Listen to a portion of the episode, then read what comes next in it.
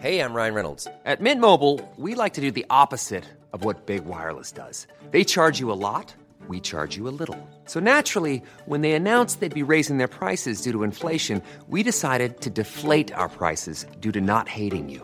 That's right. We're cutting the price of Mint Unlimited from $30 a month to just $15 a month. Give it a try at mintmobile.com slash switch. $45 upfront for three months plus taxes and fees. Promo rate for new customers for limited time. Unlimited more than 40 gigabytes per month. Slows. Full terms at mintmobile.com.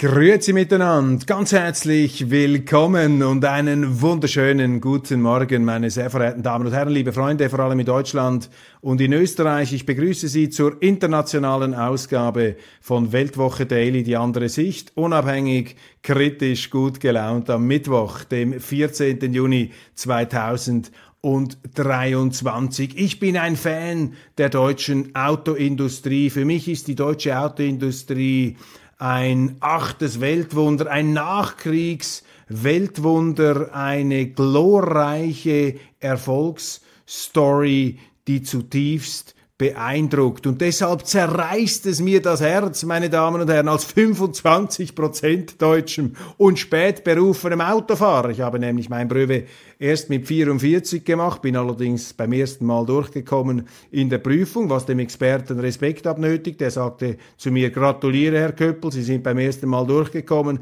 Das ist bei einem Probanden in Ihrem Alter nicht mehr selbstverständlich. Das war sozusagen meine erste Nahtoderfahrung mit der Grenze, die unübersteigbar ist für uns, ähm, ja, für uns äh, Normalsterbliche.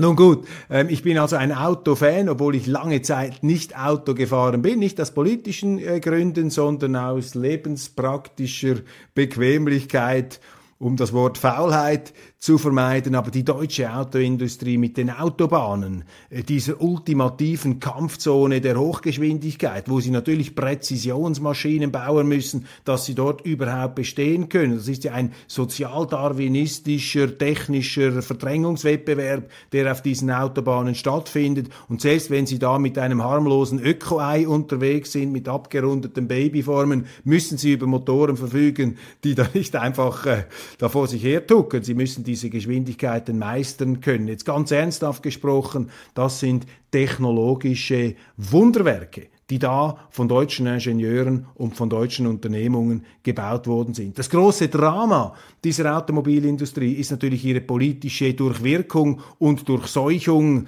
ähm, dass sie faktisch schon Teil des öffentlichen Sektors geworden sind. Ich kann mich erinnern, Daimler Chrysler damals 40 Milliarden äh, Verlust an der Börse unter äh, dem Vorstandsvorsitzenden Schremp. Aber weil der eben immer den Gewerkschaften geholfen hat, haben sie ihn nie abgelöst, obwohl er der Firma durch seine Führung massiv geschadet hat, obwohl Herr Schremp selber ein äh, natürlich sehr freundlicher äh, Mensch gewesen ist. Ich will gar nichts persönlich gegen ihn sagen. Also diese Autoindustrie etwas Glorreiches und deshalb zerreißt es mir das Herz, wenn ich sehe, wie diese Autoindustrie, wie der Verbrennermotor, der Dieselmotor, das ist ja sozusagen der Geniestreich der deutschen Autoindustrie, wenn das alles nun geopfert werden soll auf dem Hochaltar äh, dieser grünen Ideologien, auf einem Hochaltar, der dann darüber hinaus auch noch absinkt jetzt und Risse bekommen hat und absinkt in einem Sumpf der Klein- und Beziehungskorruption, der Inkompetenz und diese ganzen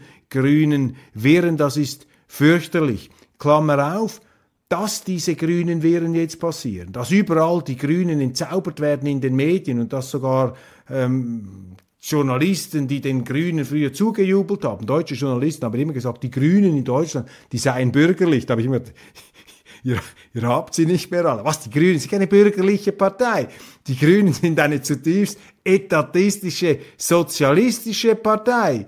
Die sind grün und wenn man ein bisschen dran kratzt, dann werden sie rot. Aber das Gejammer über die Grünen heute, das geht mir natürlich auch auf den Zeiger. Immer da an diesen Grünen sich die Schuhe abzuputzen. Was will man den Grünen vorwerfen, dass sie grün sind und eben hinter der grünen Oberfläche sind sie rot? Das ist ja nichts Neues unter der Sonne, aber offensichtlich merken das in Deutschland jetzt erst allmählich die ähm, Publizisten und die Journalisten und die Beobachter. Sie haben es schon lange gemerkt. Und das ist ein letztlich gutes Zeichen, dass es dieses Herrenreitergehabe, da diese Pseudo- und Scheinheiligkeit ähm, der grünen Politik, übrigens eine Scheinheiligkeit, die sehr viele deutsche Politiker haben. Ähm, ihre Politiker äh, sitzen da viel äh, auf einem höheren Ross als jetzt in der Schweiz, sitzen auf einem höheren Ross. Hochtrabend kommt man da, diese Herrlichkeiten, äh, die sich da aufblustern und inszenieren. Also damit kämen sie in der Schweiz nicht durch. Aber eben dieses Herrenreiter- und Reitpeitschengehabe deutscher Politiker, das ist jetzt meine Beobachtung als Schweizer, so nehme ich das wahr.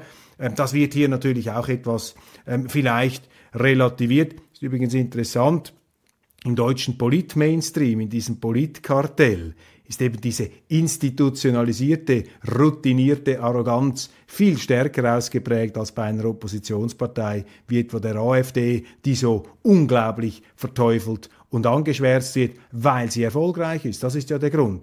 Die würden ja sich äh, überhaupt nicht für diese Partei interessieren, wenn sie nicht erfolgreich wäre, wenn sie in den Umfragen nicht zulegen würde. Sie hat jetzt ja offenbar sogar die SPD übertrumpft. Ich komme darauf dann noch zu sprechen. Nun also zur Automobilindustrie. Ich habe hier eine ganz ähm, aktuelle und ich glaube noch nirgends vermeldete Nachricht die relevant ist. BMW, also Bayerische Motorenwerke, fantastische Firma, hat für die Modelle E70, E71 und E72 der X5-Serie eine Rückrufaktion gestartet, weil es technische Probleme gibt bei der Airbag-Auslösung. Die Gasgeneratoren oder Gasturbinen, fragen Sie mich nicht, da bin ich zu wenig Spezialist, die seien fehlerhaft und in einem Unfall ähm, Fall, also im Fall eines Unfalls, könnte es da zu ähm, Beschädigungen, zu Explosionen kommen, wo Metallteile herumfliegen mit unter Umständen tödlichen Folgen. Es werden also diese Modelle zurückgerufen, die entsprechenden Bundesämter überwachen das und das muss man wirklich äh, tun, denn wenn man es nicht tut, besteht das Risiko, dass äh, verboten wird, diese Autos zu benutzen. Und das Problem besteht darin, dass BMW offensichtlich Mühe hat, da entsprechende Ersatzteile zu liefern für diese Airbag-Fehler, für diese Gasgeneratoren, die nicht richtig funktionieren, um diese Airbags da entsprechend ähm, aufzudröhnen. Und das könnte bedeuten, dass über Wochen oder über Monate hinaus die Besitzer oder Benutzer solcher Autos ihr Auto ähm, ja nicht mehr verwenden können. Also die Modelle E70, E71 und E72 der X5-Serie. Also seien Sie vorsichtig, passen Sie auf. Und äh, diese Meldung, einfach damit wir uns richtig verstehen, ist nicht ähm, gemeint als Angriff auf BMW. Ich bin äh, nicht gegen BMW. Ich glaube, man wird dort mit aller Akribie und Sorgfalt äh, dieses Problem lösen. Das gibt's halt im Unternehmertum, wo gearbeitet wird, passieren auch Fehler und Autos sind hochkomplexe Produkte und Deutschland ist dort ganz vorne dabei.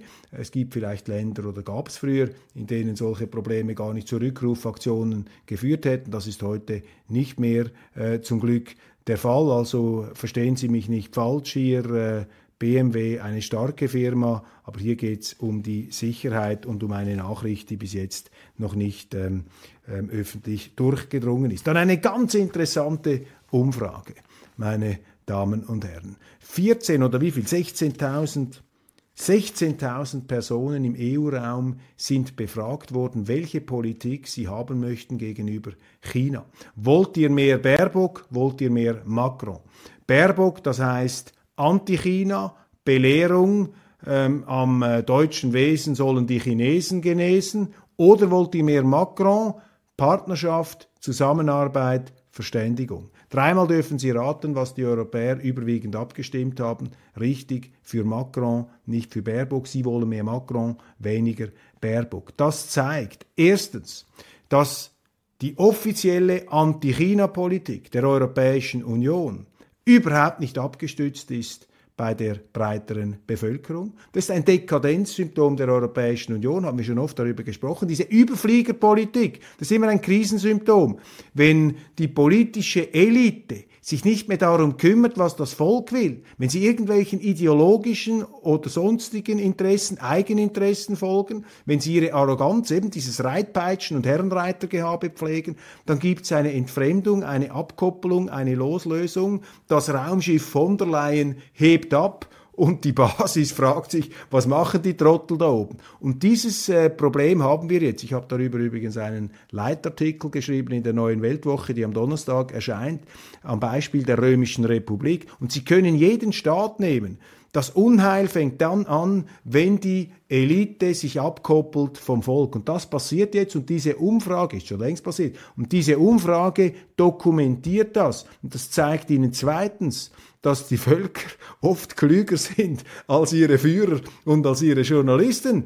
Denn unsere Journalisten machen ja bei diesem Konfrontations- und Kollisionswahnsinn auch mit. Und davor warnen wir ja. Wir sind ja die letzten Friedenstauben hier oder gehören zu den letzten Friedenstauben, Friedenstauben im Medien-Mainstream. Natürlich sehe auch ich, dass es Probleme geben kann mit mächtigen, mit großen Zivilisationen, die auch Raubtiere sind. Selbstverständlich sind die Russen, die Amerikaner, die Chinesen, sind irgendwo auch Raubtierstaaten. Und wir Kleinstaatler, wir Verlierer des Zweiten Weltkriegs, wir Traumatisierte, äh, wo die Weltgeschichte sozusagen schon mehrfach mit ihren Planierwalzen drüber gerasselt ist. Ähm, wir sind hier vielleicht etwas sensibler, ähm, vor allem als die Amerikaner. Aber das ist etwas, was mich bei den Russen und bei den Chinesen wiederum ähm, zuversichtlich stimmt, dass eben die Chinesen und die Russen, die sind in den letzten 100, 150 Jahren auch durch die Hölle gegangen, durch die Hölle gegangen und zwar hin und zurück. Und das sind historische Erfahrungen, die Völker prägen. Ich weiß auch nicht, wie genau sie sie prägen, aber sie machen die Leute sensibler und sie machen sie vorsichtiger. Und wenn ich die Politik von China beurteile, dann ist das für mich eine Politik mit der Seidenstraße, mit der Wirtschaft, die auf Prosperität angelegt ist. Natürlich dürfen wir nicht naiv sein und müssen unsere Verteidigungsfähigkeit auch stärken, äh, damit wir in der Lage sind, allfällige Ambitionen einzudämmen. Aber dass wir uns jetzt da in so eine Art Kriegsrausch hinein halluzinieren, das ist eine ganz äh, große Seuche, das ist ein riesiges Problem und es entspricht eben auch nicht den Interessen der ähm, Leute. Hochinteressante Umfrage. OECD, Deutschland stürzt beim Wachstum an das Ende aller Industrieländer ab, fast auf eine Stufe mit Putins Russland, meldet Business Insider. Deutschland für 23 haben sie eine rote Null, also minus Null Wachstum in Deutschland und für 2024 minus 0,4 Prozent. Das zeigt Ihnen natürlich, dass die deutsche Politik auf einem Holzweg ist. Ja, dieser Sozialismus funktioniert nicht. Nichts Neues unter der Sonne. Das hat man immer gewusst. Sie können nicht durch hohe Steuern und immer mehr Staat sich sozusagen in eine Hochkonjunktur hinein verschulden. Das geht nicht. Aber es wird immer wieder erzählt und da schleichen Politiker herum, herum, die diesen Bären aufbinden wollen. Das ist falsch. Es braucht eine marktwirtschaftlich liberale Politik. Alles andere ist der Weg in den Abgrund und das sehen Sie jetzt, aber ich bin überzeugt, meine Damen und Herren, die Deutschen sind nicht dumm und sie werden das, sie haben das längstens schon selber gemerkt und sie werden da korrigieren. Die Irrungen und Wirrungen der Genderpolitik an den Schulen und an den Kindertagesstätten, das entwickelt sich zu einem traurigen Running Gag, ähm, wenn man das einen Gag nennen will. Nein, es ist eben kein Gag, es ist etwas viel Wichtigeres. Und da habe ich wieder ein Beispiel aus Hannover, die AWO-Kita an der Freitagstraße, EY, ähm, Freitagstraße in Hannover, das ist in Niedersachsen, wenn ich da richtig informiert bin. Ich muss immer aufpassen, meine Damen und Herren, ist oberpeinlich, wenn ich Niedersachsen oder Nordrhein-Westfalen verwechsle. Das dürfte mir natürlich nicht passieren. Also bitte sehen Sie es mir nach, wenn ich solche Fehler mache. Ich versuche es dann auch sofort zu ähm, korrigieren. Ich finde das gespenstisch. Das ist für mich eine Geisterbahn, diese ähm, Kindertagesstätten, weil dort jetzt diese Sexualisierung des Unterrichts offensichtlich auch ganz massiv vorangetrieben wird. Und ich habe mir einmal die Website dieser Kindertages Kindertagesstätte angeschaut ähm, und das ist ähm, ziemlich beängstigend, was da herauskommt. Liebe Eltern, ähm, es ist da von einem Kinderschutzkonzept die Rede und vom Interesse der Kinder am Erkunden des eigenen Körpers, auch von anderen Kindern. Und wichtig sei da, man müsse diese Kinder vor den Blicken Fremder schützen, wenn sie ihre Körper erkunden. Doktorspiele hat man das äh, früher genannt, äh, haben wir sicher auch gemacht, aber ich kann mich nicht erinnern, dass das im Rahmen des Kindergartenunterrichts ähm, oder in Kinderhorten, Kindertagesstätten, das gab es damals noch gar nicht so richtig, dass das dort ähm, wäre. Hier ist das offensichtlich integraler Bestandteil. Sie sagen dann aber, wichtig, wir fordern die Kinder nicht zu Körpererkundungen auf, aber wir stellen da einen Ruheraum zur Verfügung mit äh, abgedichteten Fenstern, also nicht, dass da irgendwelche Spanner von draußen hineingaffen können. Also man versucht da den Eindruck zu erwecken, dass das quasi äh, die Kinder unter sich dann ihre Körper erkunden. Aber äh, so einfach ist das nicht. Schauen wir uns mal die zehn Grundsätze an dieser Kindertagesstätte. Ich meine, da läuft es einem einfach kalt den Rücken hinunter, wenn Sie denken, dass unsere Kinder da in so eine Art Darkroom dann hineingebracht werden, allerdings ähm, taghell beleuchtet. Erstens, jedes Kind entscheidet selber, ob und mit wem es körperliche und sexuelle Spiele spielen will. Zweitens, alle Kinder, vor allem im Kindergartenalter, kennen die Orte in der Einrichtung, wo Nacktheit und Körpererkundungen stattfinden können. Mädchen und Jungen drittens streicheln und untersuchen sich nur so viel, wie es für sie selbst und andere Kinder angenehm ist. Viertens, kein Kind tut einem anderen dabei weh. Fünftens, kein Kind steckt einem anderen etwas in die Körperöffnungen, Po, Vulva, Mund, Nase, Ohr und leckt am Körper eines anderen Kindes. Sechstens, sechstens der Altersabstand der beteiligten Kinder ist allerhöchstens zwei Jahre. Siebtens, Ältere Kinder, Jugendliche und Erwachsene dürfen sich an den Doktorspielen nicht beteiligen. Achtens, Stopp sagen ist jederzeit möglich. Neuntens, Hilfe holen ist kein Petzen. Zehntens, wenn nicht genug pädagogische Fachkräfte da sind, um die Einhaltung der Regel zu gewährleisten, kann es zu Spieleinschränkungen kommen. Für Fragen stehen wir Ihnen gerne zur Verfügung. Meine, das ist genau das Problem, der zehnte Punkt. Man tut so, ja, die sind da unter sich, erkunden ihre Körper. Also ich möchte mein Kind nicht an so eine Kindertagesstätte schicken. Ich würde sofort, ich würde das sofort abziehen. Aber da sind ja immer noch Fachkräfte dabei, Erwachsene, die dann dabei zuschauen. Und ich will da niemandem zu nahe treten und ich will auch niemandem böse Absicht unterstellen. Die bösen Absichten sind ja meistens nicht das Problem, sondern die guten Absichten. Aber meine, sind wir mal realistisch. Das ist ja eine Einladung, dass Menschen angelockt werden könnten als pädagogische Fachkräfte, die eine Neigung verspüren, sich an solchen kindlichen Körpererkundungen zu erfreuen, um jetzt das Wort Pädophil hier einmal äh, nicht in den Mund zu nehmen. Also, meine Damen und Herren, also, wenn ich da in Hannover lebte, würde ich meine Kinder da ab, äh, abziehen von dieser Kindertagesstätte. Und ich finde es auch ähm, wirklich äh, unheimlich, mit was für einer Selbstverständlichkeit und auch mit einer bürokratischen Detailtreue hier diese Sexualisierung der frühen Kindheit ähm, dargelegt wird würden jetzt vermutlich Soziologen sagen, typisch deutsch, aber ich will das gar nicht den Deutschen generell anhängen, aber äh, bin sehr gespannt, wie Sie das hier beurteilen. Dann interessant hier auch, ein Leser schreibt mir, Ihre heutige Morgensendung gab mir einen Denkanstoß zur zwiespältigen deutschen Politik. Nazi-Symbole auf ukrainischen Uniformen werden in deutschen Medien gar nicht erwähnt oder sogar toleriert, aber die AfD wird als neonazistisch orientiert vom Verfassungsschutz eingestuft und beobachtet. Richtig, der Verfassungsschutz müsste auch einen Zelensky überwachen. Selbstverständlich, der wird ja auch eingeladen nach Deutschland, darf sich dort auch inszenieren. Dort müsste der Verfassungsschutz einmal wirken. Für mich ist diese Situation ein Indiz dafür, wie verlogen die derzeitige Politik und die Handlanger die Medien sind. Die deutsche Wehrmacht stand der Sowjetarmee auch mit Nazisymbolen im Zweiten Weltkrieg gegenüber. Das weckt bei den Russen, die in diesem Krieg furchtbar geblutet haben, schreckliche Erinnerungen.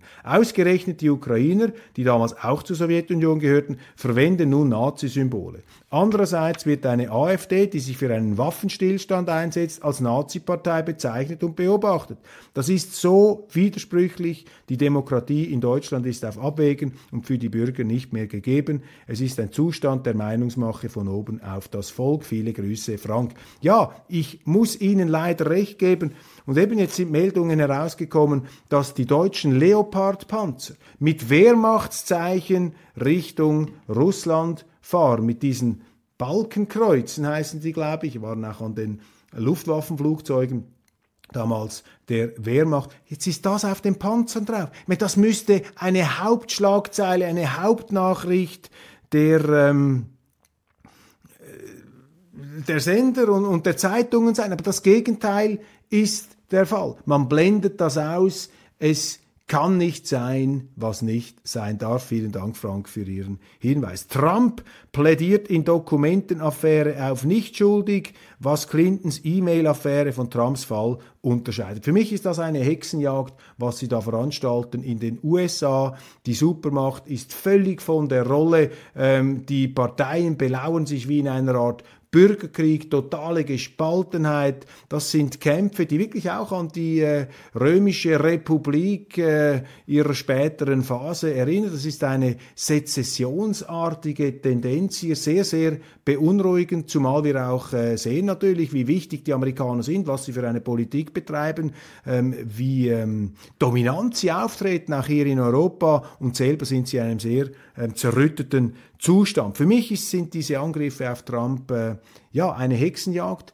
Ähm, seit Anbeginn haben es die Demokraten nie überwunden, dass er demokratisch ins Weiße Haus gewählt wurde. Sie haben versucht, mit allen möglichen Mitteln ihn da rauszubekommen. Jetzt in diesem Fall, das muss man juristisch anschauen, das muss natürlich, der Rechtsstaat äh, muss das beurteilen. Trump, das sei hier auch angemerkt, hat damals 2016 seiner äh, Rivalin Hillary Clinton vorgeworfen, sie habe da E-Mails gelöscht auf Computern. Das war wahlentscheidend. Nun wird ihm vorgeworfen, er habe da hochgeheime Dokumente zu Hause gelagert und die auch Dritten zugänglich gemacht. Das müssen die Gerichte sorgfältig abklären. Darüber kann man auch äh, kritisch natürlich äh, urteilen, keine Frage. Aber wissen Sie, was hier wieder verräterisch ist in der Berichterstattung? Sie lesen keine müde Zeile über die Korruption in der Familie Biden. Das Laptop der Laptop from Hell von Hunter Biden mit dieser äh, Dokumentation des Geschäftsmodells damals des Biden-Sohns, Vizepräsident Joe Biden, sein Sohn im Schlepptau, ähm, Geschäfte gemacht, sehr viel Geld kassiert in der Ukraine. Ähm, für Ämter, für die er gar nicht qualifiziert war. Und jetzt hat das FBI ein Papier veröffentlicht, das sie zuerst zurückgehalten haben. Die Republikaner haben das natürlich sofort äh, in Anschlag genommen.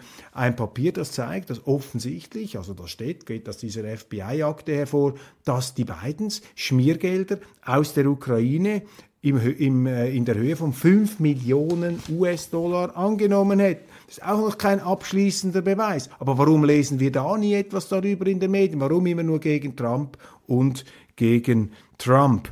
Merz wollte die AfD halbieren. Sie hat sich verdoppelt. Unser Land zuerst.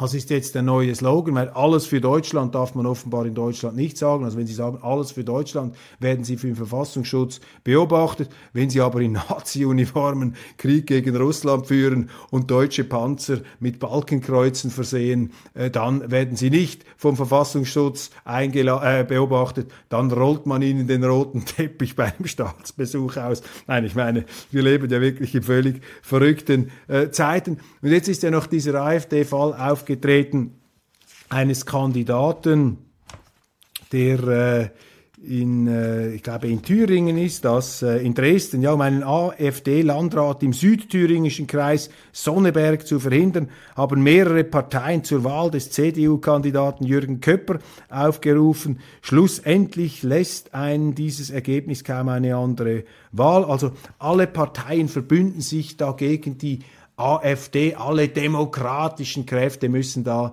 zusammenstehen. Als, ich diese Meldung gesehen habe, musste ich äh, schmunzeln, weil das ist dann sozusagen die letzte Verzweiflungsaktion, äh, wenn Sie dem demokratisch gewählten äh, Gegner das demokratisch absprechen. Also dann haben Sie wirklich kein Argument mehr. Da sind Sie mit Ihrem Latein am Ende. Und äh, natürlich ist das hochgradig unerfreulich, dass dann der Staatsschutz, der Verfassungsschutz auf die Opposition losgeht. Aber meine Intuition ist, dass hier der Apparat der Bundesrepublik, der Verwaltungsapparat, dieser Beamtenstaat, der hat sich das auch völlig abgekoppelt ähm, von dem, was Deutsche empfinden. Ich kann mir nicht vorstellen, dass eine Mehrheit der Deutschen das richtig findet, dass man die AfD auf diese Art und Weise behandelt und diffamiert. Ich glaube, dass äh, viele Deutsche sagen, ja, in der AfD hat es äh, äh, eine Reihe von unerfreulichen Figuren. Es gibt ja auch ein Liebäugeln und auch immer wieder Kokettieren äh, mit, äh, ja, mit Beständen aus dem Giftschrank der deutschen Geschichte und das finden wir nicht gut, das wollen wir nicht, auch deshalb nicht, weil das äh, Deutschland immer wieder um die Ohren geschlagen wird, selbstverständlich. Man erwartet auch von der Politik und von einer Partei,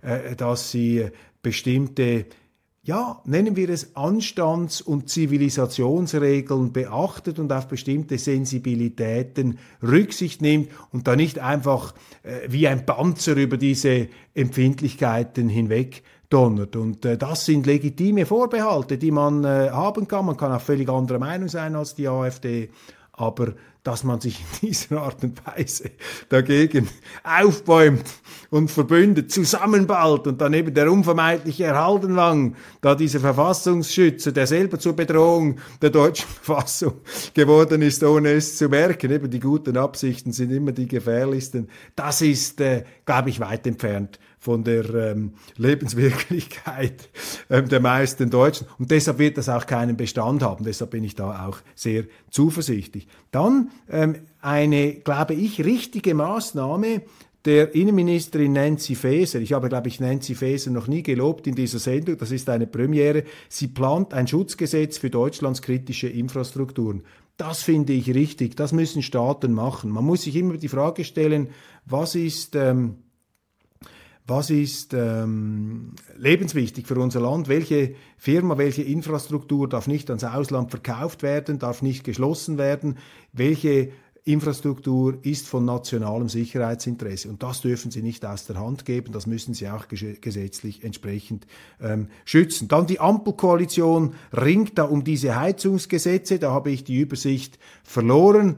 Deutschland auf jeden Fall ist nach meinem Empfinden das Land, wo Sie zwar das Geschlecht selber wählen können, äh, bei der Einwohnerkontrolle können Sie für die Entrichtung eines bestimmten Betrages Ihre äh, geschlechtliche Identität im Pass ändern lassen, aber was sie für eine Heizung bei sich zu Hause einbauen wollen, das sagt ihnen die Politik auch völlig ähm, abstrus. Russland zeigt sich offen für Friedensgespräche, stellt aber Bedingungen. Der einzige Weg, den Konflikt zu beenden, sei ein Stopp der Waffenlieferungen des Westens an die Ukraine, erklärte Wladimir Putin, Russland dringe weiter auf eine internationale Untersuchung der Explosionen an der Nord Stream Gasröhre. Da ist ja ein CIA-Bericht gekommen, die Ukrainer seien schuld und die Amerikaner hätten es gewusst. Dann wäre also Zelensky der oberste Verantwortliche dieser Nord Stream Pipeline Sprengung. Ein weiterer Grund, dass man ihm nicht den roten Teppich ausrollen sollte. Wobei ich nicht glaube, dass Zelensky ohne Wissen des CIA, ohne Billigung des CIA und ohne Drehbuch des CIA diese Nord Stream Pipeline gesprengt hätte. Das ist jetzt etwas Kabuki-Theater für die Medien. Das sind Ablenkungsmanöver. Dann die Frankfurter Allgemeine Zeitung. Moskau könnte weitere Dämme im Visier haben. Die Unschuldsvermutung gegenüber Russland ist völlig außer Kraft. Der Rechtsstaat existiert hier nicht mehr. Die Russen sind an allem schuld, möglicherweise auch am Klimawandel. Wenn irgendein Meteorit auf die Erde zurasen sollte, der Verantwortliche sitzt im Kreml selbst verständlich. Wenn Sie diese Version äh, der Gegenwart etwas unterkomplex finden, empfehle ich Ihnen den Blogger Big Serge. Big Serge, ähm, Big Serge geschrieben, das ist ähm, ein Pseudonym, das ist nicht der äh, Originalname, das ist ein hochintelligenter Blogger. Ich lese seine Texte, weil man in den Medien solche Meinungen, solche Analysen nicht mehr zu lesen bekommt. Und er hat äh, kürzlich veröffentlicht eine wirklich faszinierende Studie über diesen äh, Dammbruch, über, diesen, äh, über diese ökologische und auch humanitäre Katastrophe, vielleicht ein Kriegsverbrechen sogar. Und er setzt Zweifel hinter diese Schnellschuss Folgerung, dass die Russen verantwortlich seien. Er argumentiert zum Beispiel, dass die größten Schäden, die jetzt entstehen, auf der russischen Seite entstehen, dass äh, Stellungen, die die Russen gemacht haben, um der ukrainischen äh, Offensive zu trotzen, dass diese Stellungen nun geflutet seien. Es seien auch verminte Gebiete geflutet. Das ist sehr, sehr gefährlich. Die Wasserversorgung auf die Krim ist gefährdet. Das ist übrigens eines der ganz großen Kriegsziele Russlands, die Wasserversorgung der Krim zu gewährleisten. Dann auch die Kühlreservoire für das äh, Kernkraftwerk Saporizhia sind durch diesen Dammbruch äh, nicht mehr absolut gesichert. Also man hört da unterschiedliches. Also es nützt den Russen überhaupt nichts. Und die Vorstellung, dass man einen Damm selber zerstört, ähm, äh, bei dem sie ja die Schleusen selber öffnen könnten. Also wenn man diesen Damm als Kriegsinstrument einsetzen möchte, dann hätten das die Russen ja machen können. Sie einfach den Damm öffnen können, müssen sie ihn ja nicht zerstören. Das ergibt keinen Sinn. Das ist genauso sinnlos wie die Behauptung, dass die Russen ihre eigenen Pipelines in die Luft gesprengt hätten. Das hat keinen Bestand. Wir können das hier nur theoretisch folgen, weil wir die Beweise nicht haben, aber die Indizien sind da und äh, Big Serge argumentiert dann auch, dass äh, im Zusammenhang einer möglichen amphibischen Aktion der ukrainischen Streitkräfte eben die Russen möglicherweise durchaus geplant hätten, bestimmte Gebiete zu fluten da in der Südukraine. Umso weniger ergibt es Sinn, jetzt einfach hier diesen Damm selber zu zerstören. Außerdem gibt es ja Berichte, Washington Post, ein ganz berühmtes ähm, äh, äh, ein ganz berühmter Text, der viel besprochen wurde in den auch sozialen Medien, wie die Ukrainer selber ähm, die Zerstörung des Damms ja geprobt hätten und das auch öffentlich zugegeben haben. Es kursieren auch Filme, ähm, die das Gegenteil behaupten, äh, mit einem Zeugen, der da äh, sagt, er sei Russe, russischer Soldat und sie hätten das in die Luft gesprengt. Das wird von Big Serge als Fake News entlarvt. Also eine interessante Sichtweise, vermutlich auch nicht alles die reine Wahrheit, aber äh, doch erhellend und ihnen einen anderen Horizont eröffnend. Die Mainstream-Medien sind da voll auf Vorverurteilung, übrigens auch bei der Band Rammstein. Da haben wir jetzt schon ein System Lindemann. Und einfach auch hier mag ja sein, dass äh, Vorwürfe zutreffen, aber diese sprungbereite Einhelligkeit und Einseitigkeit, die Gerichtshöfe der Moral kennen keine Prozessordnung, das ist äh, einmal mehr hier der überwiegende Eindruck. Und ich glaube, da sollte man nicht mitmachen. Die Unschuldsvermutung ist auch eine zivilisatorische Errungenschaft. Und wenn man die preisgibt und wenn man die allzu schnell preisgibt, ist das immer ein Zeichen dafür, dass wir in eben moralinverseuchten Zeiten leben, wo eben die Moral sich über das Recht erhebt und die Politik die Wirklichkeit nach ihrem Gusto mit der Brechstange umgestalten möchte. Eine Stimmung, in der eben auch solche Entfremdungen zwischen der zwischen jenen Leuten, die eben in der Lebenswirklichkeit stehen und, und dann den eher ja, Eliten, den oberen, den äh, übergeordneten Kreisen zu beobachten sind. Bleiben wir bei der Wirklichkeit, meine Damen und Herren, und ich bin am Ende der heutigen Sendung angekommen international. Vielen herzlichen Dank für die Aufmerksamkeit. Ich freue mich, wenn wir uns morgen wiedersehen. Ich werde dann aus Bern senden, als Anlass da der parlamentarischen Beratungen in unserer wunderschönen Bundesstadt an der Aare. Machen Sie es gut, genießen Sie den heutigen Tag, bleiben Sie zuversichtlich. Das Leben ist eine Schule des Erfolgs. Und der Erfolg ist letztlich die Fähigkeit oder zurückzuführen auf die Fähigkeit und Bereitschaft des Menschen, ähm, Misserfolge produktiv zu verwerten. Also von einem Misserfolg zum anderen gelangt man eigentlich zum Erfolg. Glück auf zum nächsten Misserfolg. Der Erfolg liegt schon um die hinter der nächsten Hausecke. Machen Sie es gut, bis bald.